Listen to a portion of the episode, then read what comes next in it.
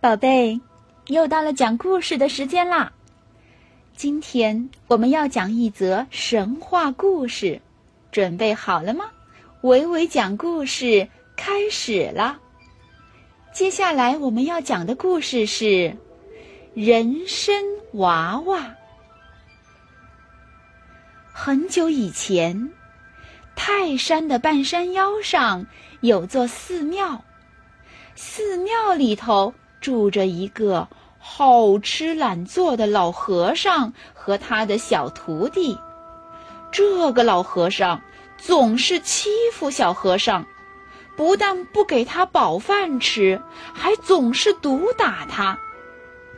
老和尚啊，每天都会下山去找狐朋狗友鬼混，寺庙里头的所有活儿都让十岁的小和尚干。这一天，老和尚又吩咐小和尚干很多活儿，说要是小和尚不好好干，回来就要打折他的腿。可怜的小和尚啊，只好不停的干呐干呐，累得腿发软，还得上山去砍柴。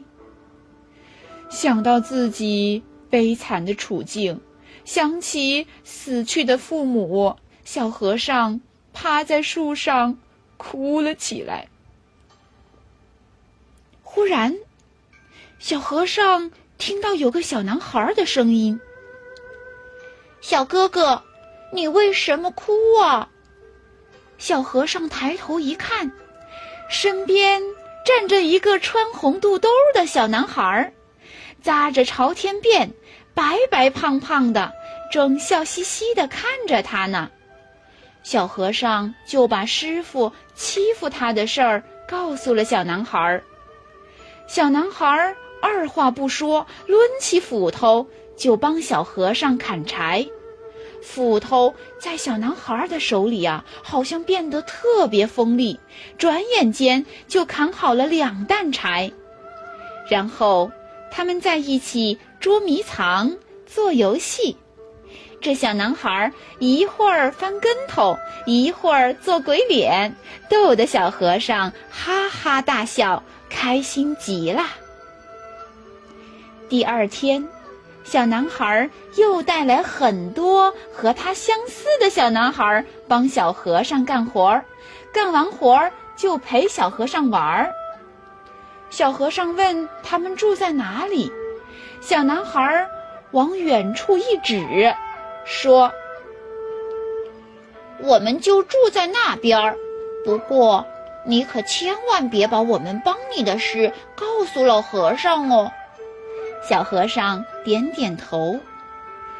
过了段日子，老和尚发现，不管怎么刁难小和尚，他都能把所有的活儿干得很好，而且气色也越来越好。狡猾的老和尚啊！知道了，一定有人帮小和尚干活儿，就说要谢谢人家，让小和尚把细绳偷着系在小男孩的肚兜上，顺着细绳就能找到他们住的地方。单纯的小和尚照着做了，老和尚顺着细绳往前找，看到细绳，哇！系在一棵人参苗上，原来呀，那些小男孩是人参精变的。老和尚把人参娃娃都挖了出来，回到庙里就煮了两颗。这时候，老和尚又要下山去找朋友，让小和尚看着火，因为没见到小男孩，小和尚。正难过着呢，忽然，他听到小男孩的声音了：“小哥哥，快来救救我们！”声音是从师傅的柜子里传出来的。